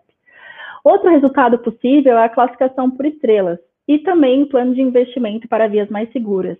O item 3 e o item 4 são os itens que a gente está uh, pensando aqui para o Brasil atualmente, né? Uh, por como a gente ainda não tem dados significativos uh, desse diagnóstico de como estão as nossas vias no Brasil, a gente não consegue fazer ainda os mapas de risco, tampouco o monitoramento do desempenho da segurança. Mas, conforme a, metodologia for avançando, né, a gente conseguir aplicar ela cada vez mais nas nossas vias, a gente vai ter esse, esses outros resultados do IRAP. Então, mostrando para vocês aqui como é que funciona a metodologia, né? Quais são os passos que a gente tem dentro da metodologia para a gente chegar nos resultados que eu falei para vocês. Então, a primeira etapa da metodologia é a inspeção das vias, que nada mais é que um levantamento de campo é, através de coleta de imagens da via a ser estudada. Após, é, após a inspeção, a gente vai, leva esses dados para escritório e faz a codificação da via, que é o registro das características da via que influenciam no risco do usuário. Então, é, em posse das imagens da via, é, codificadores que são treinados, né, e fazem treinamento é, do IREP, né, são credenciados pelo IREP, eles realizam a etapa de codificação, que é registrar atributos que vão influenciar aí nesse risco e na segurança da via. Com essa codificação, a gente consegue gerar a classificação por estrelas. Todas as etapas eu vou falar um pouco mais, tá, gente? Porque eu sei que é muito rápido aqui e eu, eu acho que é importante a gente se aprofundar um pouco mais nas etapas. Então, a gente tem a classificação por estrelas, que vai dar aí é, como que está a segurança viária para ocupantes de veículos, motociclistas, pedestres e ciclistas. A gente tem também um plano de investimentos, que vai direcionar né, o que, que a gente pode aplicar, quanto que a gente vai salvar de vidas, é, quanto que a gente vai gastar se a gente implementar tal medida, é, enfim. E, por fim, a gente tem a implementação, né? Que a gente pega lá o plano de investimento, vê o que, que ele está sugerindo de contramedidas, de medidas de melhoria, e a gente vai colocar em prática, implementar de fato. Então, falando um pouquinho sobre a inspeção, como eu falei para vocês, a gente tem então essa coleta né, de imagens georreferenciadas, também é, são feitas coletas de amostras de fluxo de tráfego de veículos, de pedestres, de ciclistas, das velocidades, e esses dados eles vão ser utilizados nas etapas seguintes do método, principalmente na etapa de codificação. Na etapa de codificação, é, nós pegamos então essas imagens, né, e vamos registrar aí 78 atributos é, que foram definidos pela metodologia através de, de, estudos científicos, né, que são preponderantes aí para a gente avaliar o risco da via, né. E esses atributos, eles são analisados a cada 100 metros. Então, a gente consegue ter uma... A gente consegue ter de forma detalhada como está realmente a via, né? Porque a cada 100 metros que é feita essa, essa avaliação de risco. Né? Então, uh, claro que para chegar até lá, né, os codificadores precisam passar um, por um treinamento, precisam ser credenciados, é, mas é, realmente a metodologia oferece aí uma medida, né? Ela oferece uh, algo palpável para nós, né? Então a gente tem a classificação por estrelas, que é o resultado dessa codificação, o resultado desse diagnóstico, né? E a classificação por estrelas, ela é como a classificação por estrelas dos hotéis. Então, se a gente tem um hotel cinco estrelas, aliás, que saudade de ir para um hotel, né, pessoal? Porque com essa pandemia ninguém mais viajou. Mas a gente tem aí, então, os hotéis cinco estrelas, que são ótimos, para as rodovias também. É uma rodovia que apresenta aí um nível de segurança ótimo. E quando a gente tem uma via uma estrela, obviamente, a gente tem um nível de segurança baixo, né? A classificação por estrelas na metodologia RAP ela é apresentada para quatro tipos de usuários. Então, ela é apresentada para os usuários dos veículos, para os motociclistas, para os pedestres e para os ciclistas. Então, quando a gente quiser focar em apenas um usuário, né? Então, é, às vezes, por algum motivo, o gestor está é, tendo alguma reclamação de atropelamentos, então ele consegue focar por que está acontecendo esses atropelamentos. Vamos fazer, então, o diagnóstico do, da classificação por estrelas do, do, com a metodologia RAP, para ver o que está acontecendo nesses lugares. Em regiões urbanas também é muito interessante essa avaliação né, dos usuários vulneráveis. Então, é realmente uma, uma, uma metodologia muito completa. E, por fim, a gente tem o plano de investimentos. O plano de investimentos, eles vão ser desenvolvidos a partir da codificação, né? E que também vai gerar a classificação por estrelas. E esse plano de investimentos, ele vai apresentar aí 92 medidas de melhoramento de baixo custo, que a gente chama de contramedidas, né? Então, a partir das combinações entre os atributos, o modelo vai gerar essas contramedidas. Então, por exemplo, se nós temos uma região com alto fluxo de pedestres, mas não há é, travessia, né? Não há faixa de pedestre. Então, o modelo, através das suas combinações, né, ele vai, é, vai gatilhar essa contramedida e vai mostrar que naquele ponto é necessária a inserção de uma travessia de pedestres, né? E isso aí serve para outras tantas medidas, né? São 92 medidas de melhoramento, né? Todas de baixo custo, né? Esse é um dos focos também da metodologia. Então, ele uh, foca mais, né? Nessa, nessa questão de medidas de travessia de pedestre, de medidas de traffic calming, por exemplo, uh, instalação de defensas metálicas, de barreiras de concreto, né? Então, é, antes de fazer uma, uma grande obra, né, que seria, por exemplo, uma duplicação, né, é pensado, então, essas medidas uh, de baixo custo. Né? E esse plano de investimento, ele vai calcular o potencial de vidas e feridos graves que são salvos. Né? E com isso a gente consegue estabelecer esses critérios de relação custo-benefício. Né? Então, é, é eu acho muito importante esse, esse esse dado do plano de investimento, porque o que a gente vê, principalmente dentro da gestão pública, é que a gente não consegue, a gente não tem, não tem dinheiro, né, para fazer tudo que a gente quer. A gente precisa priorizar os nossos recursos, né? A gente precisa priorizar onde a gente vai empenhar. Então a gente pode começar onde vai estar salvando o maior, o maior número de vidas, de acordo com o recurso que se tem, né? Então, é, o, o, plano de investimentos ele é uh, uma, uma, uma, diretriz muito importante é, para os gestores né, de, de, vias e rodovias aí do nosso país, porque a gente consegue priorizar mesmo que, onde que a gente vai empenhar o nosso recurso. Né? E aí aqui eu coloquei só alguns exemplos, né? A gente tem uma via aqui, é, tem, uma, tem uma, um, um pedestre, né, trafegando e não tem nenhuma infraestrutura para ela. A gente vê que é uma área residencial, tem várias casas na lateral da via. E aí aqui é sugerida uma implantação de uma travessia de pedestre, um acostamento um pouco maior, né, um refúgio para que o, o, o, o pedestre fique seguro na hora de atravessar. E aqui outro exemplo também de, de aumentar essa essa, esse acostamento, né? Só o fato de aumentar o acostamento, isso aí já gera é, um impacto tão grande para salvar vidas, né? Então, é realmente muito interessante. Bom, em 2019, o AREP e o DENIT lançaram o Brasil Rap, uh, um evento que ainda poderia, poder, podia ser presencial, né? estava lá presente, tive a grande honra de estar presente, né?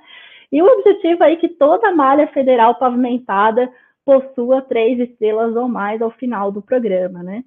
A etapa de inspeção da metodologia já foi concluída, né? Então a gente já tem o levantamento das imagens aí da, das vias pavimentadas e agora o, o programa está, partindo para a etapa de codificação, é, que está prevista ainda para iniciar aqui, é, nesse ano de 2021, com conclusão em 15 meses. Então, ao final disso, né, do programa, a gente vai ter mais de 50 quilômetros, mais de 50 mil quilômetros de rodovias federais pavimentadas, mapeadas pela metodologia de classificação por estrelas. Então, é, a importância disso, eu não consigo nem mensurar, assim, porque é, a gente realmente vai ter um diagnóstico que a gente não tem ainda, né, das, das nossas vias, das vias brasileiras. Então, é, sempre que eu tenho oportunidade, parabenizo o DENIT e o REP por essa iniciativa, porque realmente isso vai trazer muitos benefícios para o nosso país, isso vai salvar muitas vidas, e é isso que a gente, a gente que é mordido pela, pelo bichinho da segurança viária, a gente sempre, a gente sempre busca né, esses, esses grandes passos, e isso foi realmente um grande passo. Então, aqui eu trouxe uma, algumas notícias, algumas polêmicas que a gente tem aí uh, uh, ao redor desse, desse assunto segurança viária, é, e também de alguns estudos que eu tive a oportunidade de participar enquanto quando eu estava no LabTrans. É, então, a gente tem essa notícia aí que em 2020 Fortaleza registrou o menor número de mortes por acidente de trânsito desde 2004. A gente realizou um estudo, juntamente com a Bloomberg, é, em Fortaleza, em vias urbanas de Fortaleza, e aí a gente não avaliou todas as vias, né, mas a gente avaliou uma, uma amostra né, das vias urbanas, e a gente verificou que se todas as contramedidas que o plano de investimento estava sugerindo fossem implementadas, mais de 50% das vias analisadas em Fortaleza seriam classificadas como três estrelas ou mais. E aí, o que, que a gente fez? A gente fez uma simulação é, alterando a velocidade, que eu acho que, se não me engano, era 60 km por hora, né? E aí a gente alterou, fez uma simulação para 50 km por hora com essa pequena mudança, né, alterando aí 10 quilômetros, né, diminuindo 10 quilômetros por hora, a gente verificou que todas as vias atingiriam o, o nível de três estrelas ou mais. Né? Então, a Fortaleza teve um programa né, de, de para reduzir realmente as mortes e por isso que eles conseguiram né, é, alcançar tanto, tantos bons objetivos e bons resultados, né? Então, eles realmente se empenharam para melhorar mesmo a segurança das vias urbanas, né, de Fortaleza. E interessante a gente pensar que é uma medida que tem pouco impacto, né? A gente, o que, que o, o gestor vai ter que fazer? Ele vai ter que mudar as placas e avisar os usuários de que foi feita essa diminuição da velocidade, né? Mas isso gerou um impacto enorme né, para as vidas que serão salvas ao longo dos anos aí é, em Fortaleza. Bom, outras notícias que eu trouxe aqui uh, são em relação às marginais aqui de São Paulo. É, em 2015, né, a Prefeitura de São Paulo implantou um programa de prevenção né, de, de mortes no trânsito e diminuiu a velocidade das marginais Tietê e Pinheiros, que é, com certeza, as, são as vias mais importantes aqui da cidade de São Paulo. Uh, com essa redução de velocidade, a gente diminuiu aí em 52% o número de mortes, né, o número de acidentes com mortes na cidade de São Paulo. Quando mudou a gestão, as, as velocidades voltaram, né, então as velocidades aumentaram, e aí, com certeza, né, a gente viu a, o aumento das mortes, principalmente dos motociclistas, que sempre são os que mais sofrem, né, em regiões urbanas, é, depois que houve esse realmente da velocidade. Então, coloquei uma questão ali para a gente pensar, né? Então, na discussão da segurança viária, quem é o re real beneficiado do aumento da velocidade? E em qual escala de prioridade vem a vida humana? Então, por fim, gente, eu queria apresentar um vídeo para vocês que vai um pouco dentro dessa, dessa linha aí, né, dessa questão, é, que é muito reflexiva, né? Em qual escala de prioridade vem a vida humana? Então, quanto vale uma vida humana, né? Só, só antes do vídeo, é, equipe técnica, deixa eu só falar mais um caso aqui interessante que eu trouxe, que foi o caso Ford. Nos, talvez alguns de vocês aqui conheçam esse caso. Nos anos 70, a Ford tinha um veículo até com um nome bem pitoresco, chamado Ford Pinto. E esse veículo tinha uma singularidade que, quando havia uma colisão traseira nele, ele simplesmente explodia. Então, eu até coloquei aqui o vídeo, o vídeo não tem som, né? Só para vocês é, visualizarem o que acontecia. Então, ocorria a colisão traseira e o veículo, o tanque de combustível, ele pegava fogo. Né? Então, começou a ter muitas ocorrências de mortes e feridos graves, né? Pessoas que ficavam queimadas do corpo inteiro com esse veículo. E aí começou a, a ter processos, né? A Ford começou a sofrer processos por causa disso. E aí verificou-se que a Ford sabia do problema. Ou seja, ela estava fabricando deliberadamente os veículos com esse problema. E aí, quando começar, começaram, né, como começaram a morrer muitas pessoas, tinham aí é, 500 mortes anual uh, por causa desse problema, uh, verificou que eles tinham feito um estudo em que eles avaliaram se valia a pena implantar algum dispositivo que impedisse o incêndio ou se eles ali no cálculo do benefício-custo não, não fazia nada. Então, eles calcularam o valor do benefício a partir do valor da vida. Estipularam o valor da vida para cada pessoa de 200 mil dólares. Sem nenhum tipo de estudo, foi totalmente arbitrado esse valor, né? Então, eles verificaram que o, o valor do benefício chegaria a 49 milhões de dólares. Já o valor do custo para implantar um dispositivo que é, impedisse esse incêndio, eles iam gastar 137 milhões. Ou seja, não valia a pena para a Ford implantar esse dispositivo. Só um dado importante, esse dispositivo custava 11 dólares a unidade. Então, é, esse caso ficou muito famoso né, na, na, na época, porque realmente na, foi a júri popular, inclusive alguns casos de processo, né, porque lá nos Estados Unidos eles, o júri popular não é só para homicídio, como aqui no Brasil, né? E, e aí realmente foi um escândalo, porque é, a Ford deliberadamente assumiu que, que ela achou melhor né, não implantar um dispositivo que custava 11, 11 dólares por unidade, porque ia, ia ser um custo maior para ela. Então, esse aí, essa reflexão que a gente faz aí, quanto que vale uma vida humana, né? Será que tem um preço? Né? Eu, eu, essa questão eu fico para vocês para a gente debater depois. Por fim, tem um agora a equipe técnica, eu vou pedir para que vocês passem o vídeo. 149 people died on our 149 people died on our roads. What do you think would be a more acceptable number? Um, acceptable 70 maybe, probably 70. Can you send 70? Actually, this is what 70 people looks like.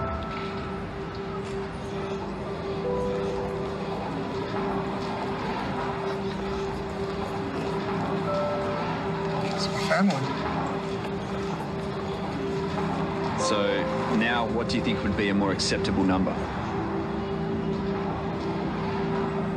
Zero. Zero.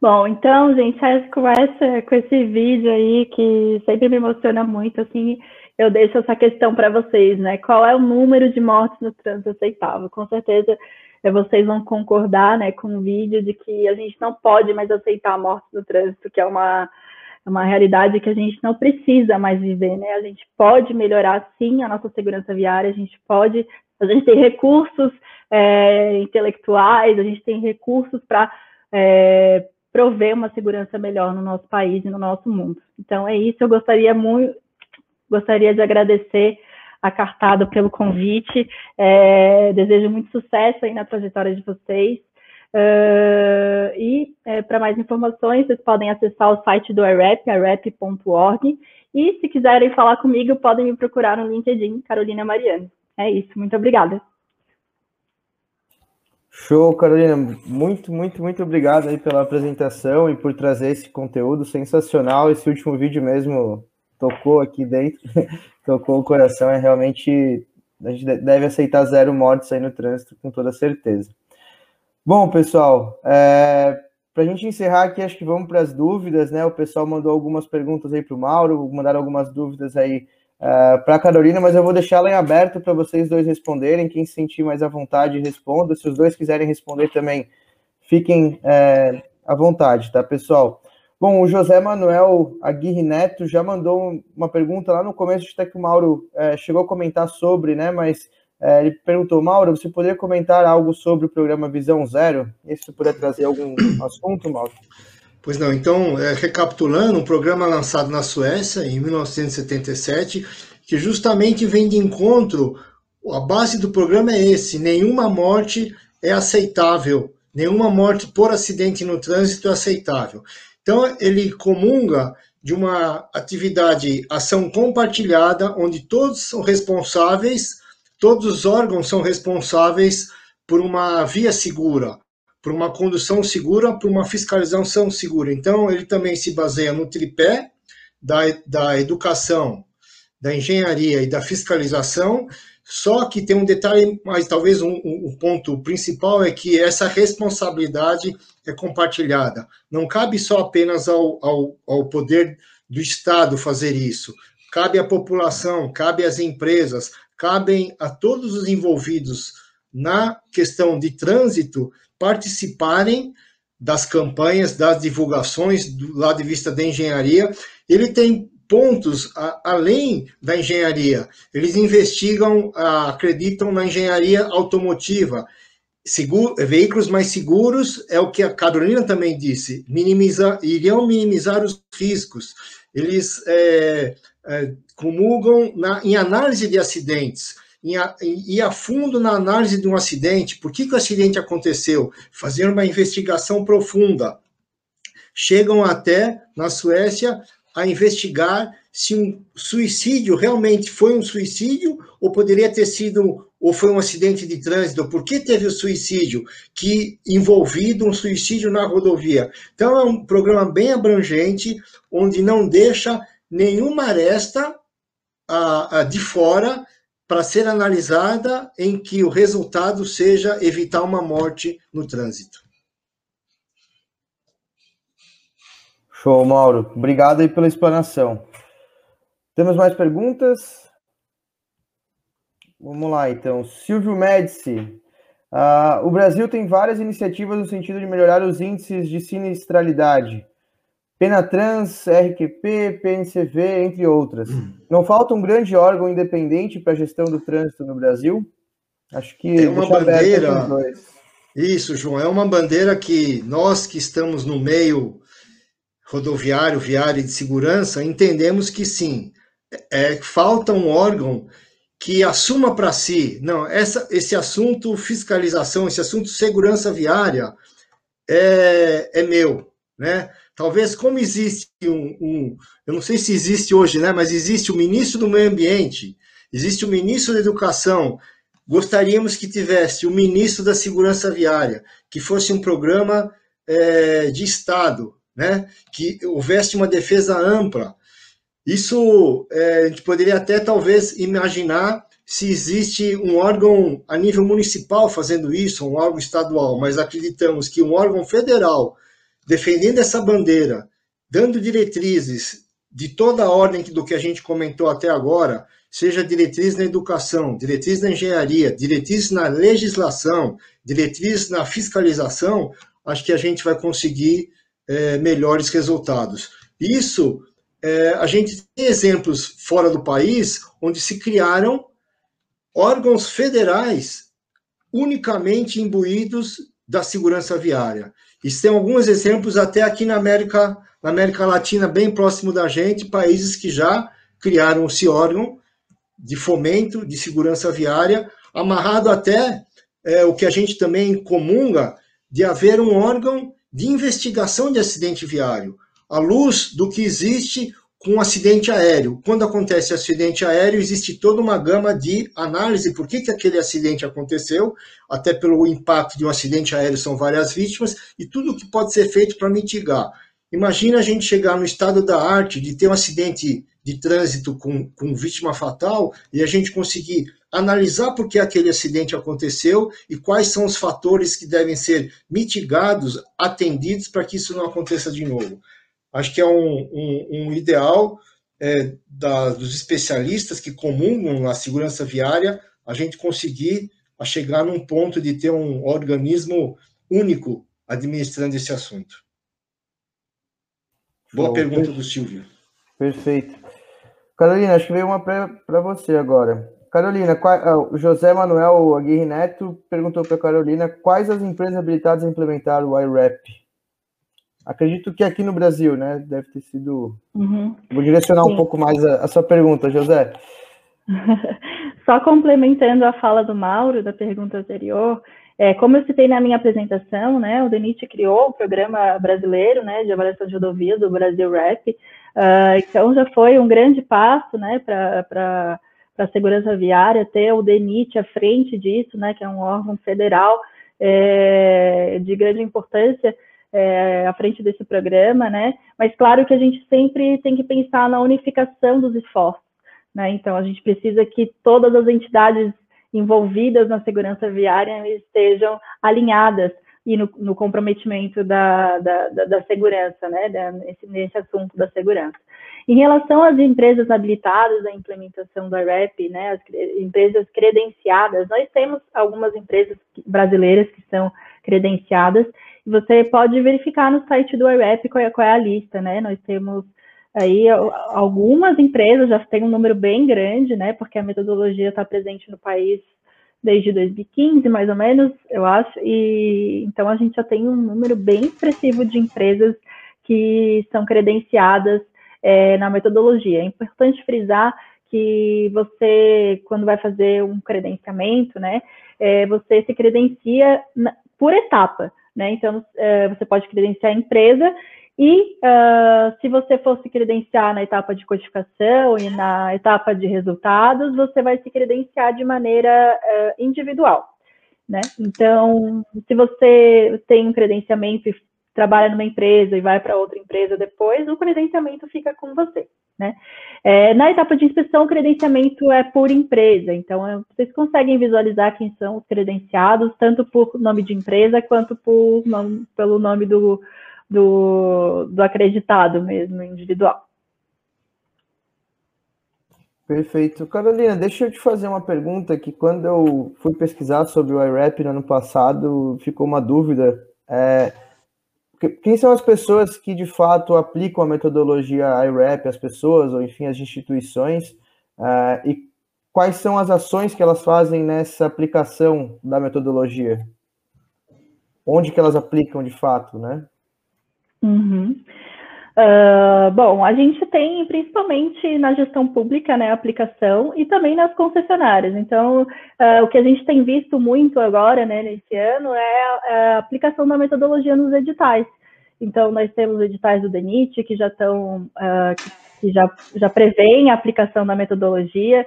Temos algumas concessionárias que estão implementando também a, a metodologia. Então, quando a empresa ganha o edital, ela vai realizar lá todo, todos os serviços que estão previstos no edital e, juntamente a isso, ela vai aplicar a metodologia uh, IRAP para verificação da segurança viária das vias. Não sei se respondi a sua pergunta. Claro, com certeza, perfeito, obrigado. É, Bruna, temos mais perguntas aí? Show. O Heitor Tonetti perguntou é, onde entram as motos no corredor entre carros, porque as pessoas morrem. Acredito que tenha sido quando você estava explicando lá, Carolina, é, onde, porque as pessoas morrem. Talvez acho que ele quis trazer esse tema aí, por exemplo, em São Paulo, né, proibiram até as motos de trafegar na Marginal, Marginal Pinheiro, se eu não me engano. Uh, enfim, acho que esse é um, é um tema aí bastante comentado e, e que a gente infelizmente assiste todos, praticamente todos os dias, né, notícias é, de motos que entram nos corredores e acabam dando, causando acidentes. Sim, é, a gente tem muitas polêmicas, né, acerca desse tema, assim, é, e a gente sempre tem que pensar que as pessoas vão errar, né?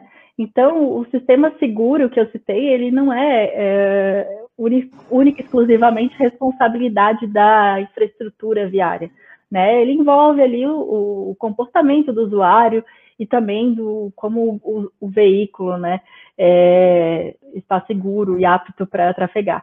O que se vê em, em alguns países são corredores exclusivos para motocicletas, né? Isso não é comum aqui no Brasil, né? É como se fosse uma ciclovia para motos, sendo bem grotesca, tá? É, mas é uma solução, né? E com certeza a educação é um fator muito importante que a gente precisa trabalhar muito no nosso país, que é a educação de trânsito e que pode aí salvar mais vidas, né? Mas isso é um tema aí que dá pano para manga e a gente pode ficar aqui horas falando sobre isso. Perfeito. João, pode falar, Mauro. É, é, realmente é polêmico. E mas a Bruna, a Carolina foi bem bem explícita aí, é uma questão de educação. Em alguns países existem comportamentos diferentes. Existem é, países até nos Estados Unidos onde o motociclista ele se considera o espaço de um veículo. Ele fica parado no trânsito atrás de um carro como se estivesse que é, ocupando espaço de um veículo completamente, né? Então acho que vem muito até do que é, nós também temos defendido, o que é educação, o que é habilitação de motociclista por conta da pandemia, né, acho que o, o um, do, um, grande ganha-pão, uma necessidade de logística são os motociclistas que fazem as entregas. Eles, né, aí a gente mesmo questiona os especialistas, como esse motociclista ele é treinado, como ele é remunerado? Ele é remunerado talvez pelo maior número de entregas. Ele faz esse maior número de entregas é, em detrimento à segurança mas ele é apoiado, ele é apoiado talvez por nós que contratamos essa empresa, ele é apoiado pela empresa que estimula ele fazer menor, maior número de entregas, então a gente acaba caindo no, no caso, a, situação, a questão de trânsito é uma questão compartilhada, deve haver um, com, um, com, é, um comprometimento de todos. O motorista, esse, esse, esse, se esse entregador ele não tiver uma variação de remuneração pela quantidade de entrega, mas talvez sim pela prestação do serviço, pela gentileza, independente do número de entregas que ele fez, a gente deve estimular ele, acho de uma maneira diferenciada. Acho que esse é um então, existiram outros aprendizados, acho que esse é um deles. E entrando um pouquinho na pergunta do, do sobre a IREP que o José Manuel fez, ah, bem lembrou a Carolina, né? Os programas de concessão da Artesp, Agência Reguladora do Estado de São Paulo, os, os contratos mais recentes já incluem é, no, no seu contrato que a concessionária implante o programa IREP dentro do seu da sua da sua análise de segurança viária. E recentemente também o DR de São Paulo contratou o programa IREP para analisar as condições e implantar o programa nas rodovias de São Paulo que não estão sob concessão. Perfeito, Mauro. Perfeito. Muito obrigado. Uh, acho que a gente tem mais umas duas ou três perguntas. A Carla Mer Merlo uh, perguntou: Carolina, pode-se dizer que a única diferença do Brasil Rap uh, para o aplicativo atual que o DENIT usa para avaliação da malha viária, desenvolvido pela Dynatest e ICM, é a análise do fluxo de tráfego?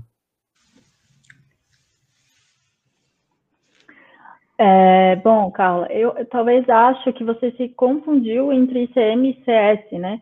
Porque o ICM, na verdade, é um controle de contratos do DENIT da, de manutenção, né? E o ICS que faz aí a avaliação do pavimento. É, em relação ao IREP, ele é uh, uma avaliação expedita, assim, do, do, do pavimento. Ele não faz uma avaliação aprofundada da condição do pavimento. Né? Então, uh, ele leva em consideração outros fatores, incluindo a análise de fluxo de tráfego, mas é, não foca nisso, tampouco nas questões do pavimento, né? Então, acho que são coisas diferentes, talvez complementares, mas diferentes. É, o IRAP ele vai envolver to, tudo, tudo que, que vai criar risco para o usuário vai estar envolvido na metodologia IRAP. Eu acho que o ICS, que eu acho que foi o que você quis dizer, é, vão levar só em consideração as questões do pavimento. Eu acho que é isso. É, o pessoal aí do DENIT que está presente, talvez até possa falar sobre isso no chat um pouco melhor. Perfeito. É, Mauro, gostaria de complementar nessa pergunta? Ou... Não, na real, não, o assunto IRAP é um assunto que eu estou aprendendo ainda. Estou, inclusive, fazendo um curso introdutório, participando aí, mas é. Inclusive, é algo que se usa há muito tempo fora do país, né? É, eu estive num evento em Portugal, em 2011, é, onde a, a comunidade, a, uma comunidade de segurança viária de Portugal promoveu, e foi feita, foi onde eu tive o primeiro conhecimento sobre a UREP, e confesso dizer que naquele, não sei se a, a, a tradução não me fez entender, parte do evento foi em inglês, quando eu falo em 100 metros de rodovia de análise, eu falei, será possível isso? Aí depois eu vim entender como se faz através de um software que analisa a cada 100 metros. Quer dizer, é, não, quer dizer, acho que é sempre um paradigma quando a gente encontra uma tecnologia nova. A melhor coisa é estar com a mente aberta, entender como aquilo funciona e como aquilo vai gerar resultado. Show, bacana. Até a Carolina comentando, né, sobre que podem ser complementares esses, é, esses sistemas ao IRAP, é, acho que é isso até algo que eu uma vez conversei com o Mauro, né, como que a gente pode trazer as diversas bases de dados que existem aí sobre as rodovias, por exemplo, é, esse, esse aplicativo do DENIT que a Carla comentou, aplicativos né, ou até sistemas de operação de rodovias que as concessionárias utilizam, o próprio cartado que está cadastrando é, informações de conservação e manutenção. Então, como que a gente pode, de alguma forma, trazer todos esses bancos de dados, gerar um grande BI aí para para melhorar a segurança viária e melhorar as condições da pista, né? Então é realmente é um, um bom desafio aí que a gente pode pensar no futuro. Uh, Bruna, pessoal, estou chamando a Bruna aqui, acho que até eu esqueci de apresentar, mas ela é quem está fazendo todo o trabalho técnico aí de back office para a gente, tá? Então, brigadão, Bruna. É...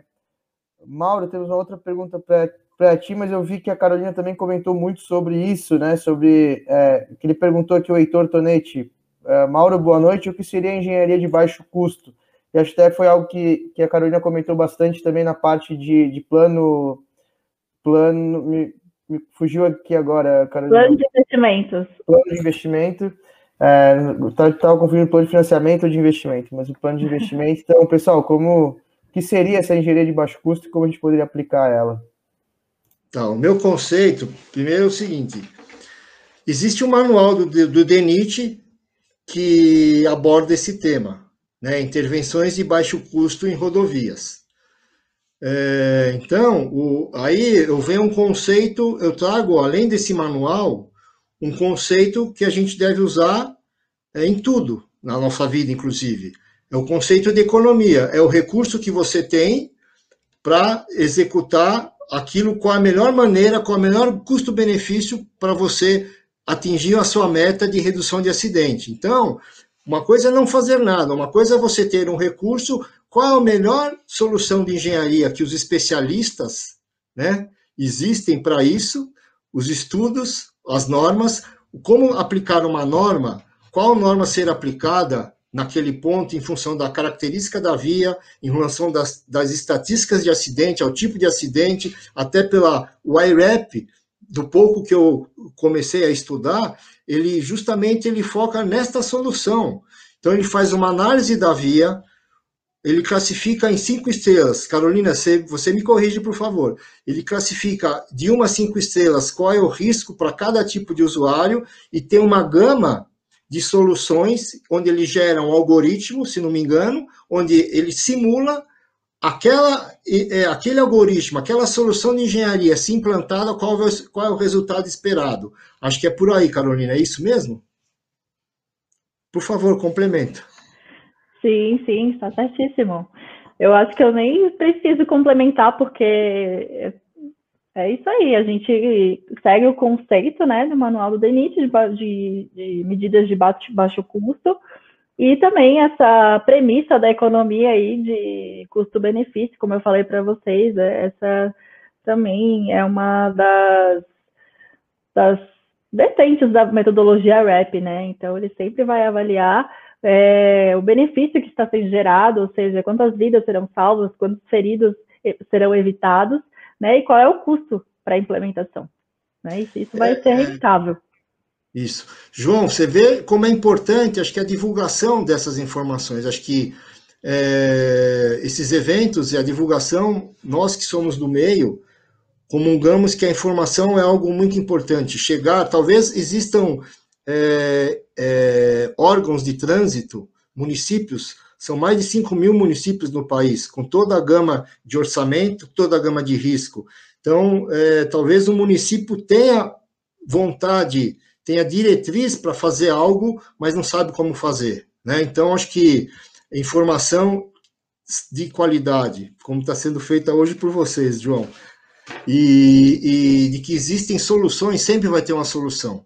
Né? Acho que o, a, a, a, busca da, da, informação e a busca da solução, acho que é a, deve ser o, o que anima o ser humano para buscar salvar as suas as vidas dos seus entes.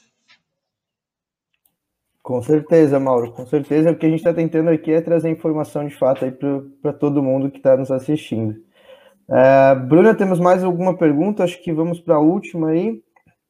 O Raul Silva Soares, que está assistindo a gente pelo LinkedIn, perguntou qual seria o custo para a implementação do iRap. Existe uma resposta para isso, Carolina? Não, não há uma resposta objetiva, né? O que eu posso é, reiterar é que as contramedidas que são sugeridas nos, plan nos planos de investimentos do IRAP sempre vão seguir essa lógica né, de medidas de baixo custo. Né? É, e o custo para a implementação das contramedidas vai variar do recurso que se tem disponível. Né? Então, a longo prazo, uh, talvez o responsável pela administração da via consiga implementar todas as contramedidas, mas é muito difícil implementar todas as contramedidas de uma vez só, né? Porque é difícil ter esse recurso. É, então, ao longo dos anos, vai se implementando um pouco aqui e ali, né? Para a gente ter o benefício também das vidas salvas, mas não, não há um número exato, né, para esse custo. Com certeza. Show. Bacana, pessoal. Bruna, temos mais alguma pergunta? Ou acho que. Bom, também acho que temos uma última, então. É, o Paulo César Pegas Ferreira perguntou: Mauro, como você analisa a falta de conscientização do cidadão em relação aos riscos de acidente? Uso de cinto e cadeirinha, limite de velocidade, respeito à sinalização, álcool e drogas versus o volante. Bom, acho que eu vou aproveitar para fazer essa pergunta, essa pergunta do Paulo, pessoal, e já pedir que vocês. É, a gente comentou vários assuntos aqui, parte de engenharia, parte de fiscalização, enfim, mas acho que o que mais é, me, me tocou, pelo menos, o que mais me trouxe atenção é que a gente precisa realmente trabalhar na conscientização de todo mundo para que todo o resto, é, os outros dois pilares, eles tenham algum efeito de fato, né? Então, se vocês já quiserem, Mauro, já quiser responder essa pergunta aí, é, Carolina e Mauro, deixarem as suas últimas palavras também aí para quem está nos assistindo, dar uma, dar uma última mensagem para o pessoal a respeito do tema de segurança viária. É, fiquem à vontade, vou deixar a palavra com vocês. Ok. Paulo, obrigado pela pergunta e pelo prestígio aí da sua participação nesse webinar. Gravíssimo, né, Paulo? É, Paulo e todos. É, gravíssima falta de conscientização. Então, a gente tem defendido muito a divulgação, a informação do risco que é não usar a, a, a, o cinto, ou até informar o uso correto do cinto, informar o uso correto da cadeirinha, e aí, e na sequência, informar o risco de não se usar a, o cinto de segurança ou não se usar a cadeirinha. O limite de velocidade, quais são as regras, por que se usa a velocidade, por que, que uma velocidade, uma via é projetada para tal velocidade, quais são as consequências de não se respeitar. Então, o, o, o álcool, qual é o, o, prejuízo na, na, na, no discernimento do ser humano com o uso do álcool ou uso do droga. Acho que a base é muita informação, é muita informação, é muita informação para que a gente consiga é, é, é, conduzir esse programa que a gente sonha até de ter um, um órgão federal buscando essa, essa redução de vítimas. É, João, só posso agradecer aí a oportunidade de estar divulgando esse tema. Realmente é algo, é um tema muito vasto. Acho que ele é, é eu diria que é quase que impossível esgotar, é, seja num webinar ou então num, num encontro. Acho que é, ele é muito abrangente, mas o importante é o espaço. Acho que cada vez mais ampliar a consciência, a informação e saber que sempre vai existir uma solução. Acho que sempre a gente com atitude, é, com conscientização, com ampliação da consciência, a gente vai é, ter um trânsito melhor. A gente tem conseguido vitórias. Não pensem que a gente não tem conseguido. Acho que a gente tem que olhar sempre as virtudes, os resultados positivos. Mas os resultados positivos, acho que eles podem ser potencializados. Acho que é isso que a gente espera em todas as áreas. Show, Mauro. Muitíssimo obrigado. Eu que agradeço aí por estar tá participando desse evento com a gente, estar tá trazendo tanto conteúdo aí para o pessoal. Obrigadão, Mauro. Carolina, se quiser deixar seu, seu, seus últimos comentários aí, fica à vontade. Bom, eu gostaria também de responder a pergunta que foi feita pelo Paulo César, né? É, sim, a gente tem essa falta de conscientização, né? A gente tem esse problema na educação do trânsito no nosso país, mas enquanto engenheiros, enquanto gestores públicos, que eu sei que, que estão presentes aqui na, na, na live, né, uh, a gente tem que trabalhar ao máximo e, e dar o nosso máximo para prover a melhor infraestrutura viária para os nossos usuários. Então, o que tiver ao nosso alcance, a gente tem que fazer. É inadmissível que no país como o Brasil a gente tenha 47 mil mortes anual né, nas nossas vias, é, com tanta capacidade intelectual, com, com, tanto conhecimento que o país possui, a gente não pode mais aceitar é, que essas mortes ocorram.